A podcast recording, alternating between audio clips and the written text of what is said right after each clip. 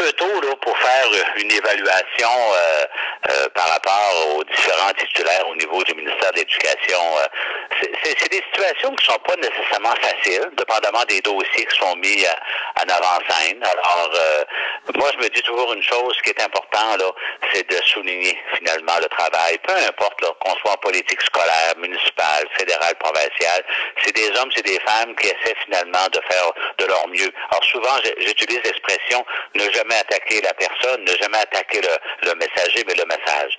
Euh, de dire que si effectivement euh, euh, c'est le père des ministres, je ne pourrais pas m'avancer sur ça parce que c'est très, très difficile. C'est une question d'appréciation, à certains égards, des fois, ça peut avoir une forme de subjectivité.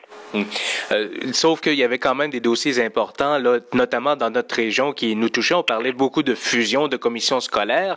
Monsieur Bolduc avait été rassurant du côté de votre collègue Jean-Pierre Pigeon, du côté de, des Chic-Chocs, mais ce dossier-là, est-ce qu'il va tomber sur la glace pour quelque temps? Qu'est-ce qui pourrait arriver? Quelles sont les dernières informations que vous avez? Les,